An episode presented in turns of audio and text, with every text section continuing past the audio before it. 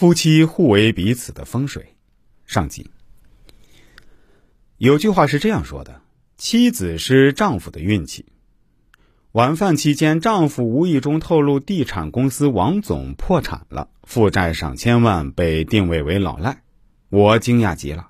去年圣诞节的时候，我们还和王总一家人聚餐，怎么今年就成了老赖？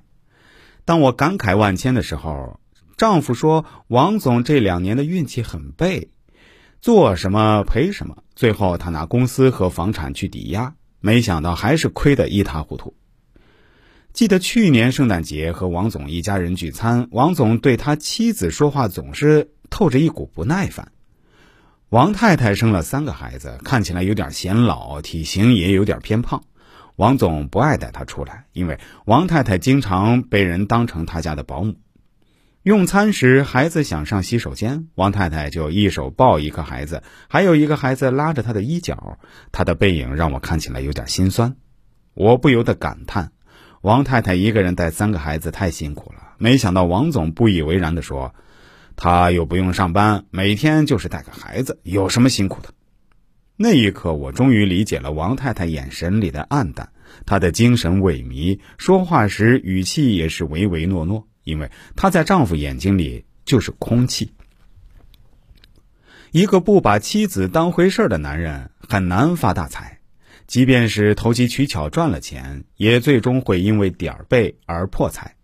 没想到短短一年时光，王总就破产了。曾经有个风水大师说过：“女人是男人的运气，疼老婆的男人运气都挺好的，对老婆不好的男人运气好不到哪儿去。”你要知道，妻子才是家中的上等风水，妻子就是你人生最大的锦鲤。还有句话是这样说的。丈夫是妻子的命运，人们常说男怕入错行，女怕嫁错郎。一个女人嫁给什么样的男人，真的是二次投胎。虽然说嫁错人还可以离婚，但还是会影响到你未来的生活。比如孩子跟谁一起生活，后妈会不会虐待他？女方带孩子要考虑生活来源，以及将来自己再婚时，她能不能和孩子搞好关系。我见过很多女孩子，平时看上去挺精明的，在婚姻大事上却容易犯糊涂。明明不来电的男人追求她，她会因为对方人好、对她好、条件好等原因接受对方。等到谈婚论嫁了，她又会说服自己，对方是个好男人，他有稳定收入，又爱自己，感情可以慢慢培养，嫁给他肯定没错。没有爱情基础的婚姻，注定不会天长地久。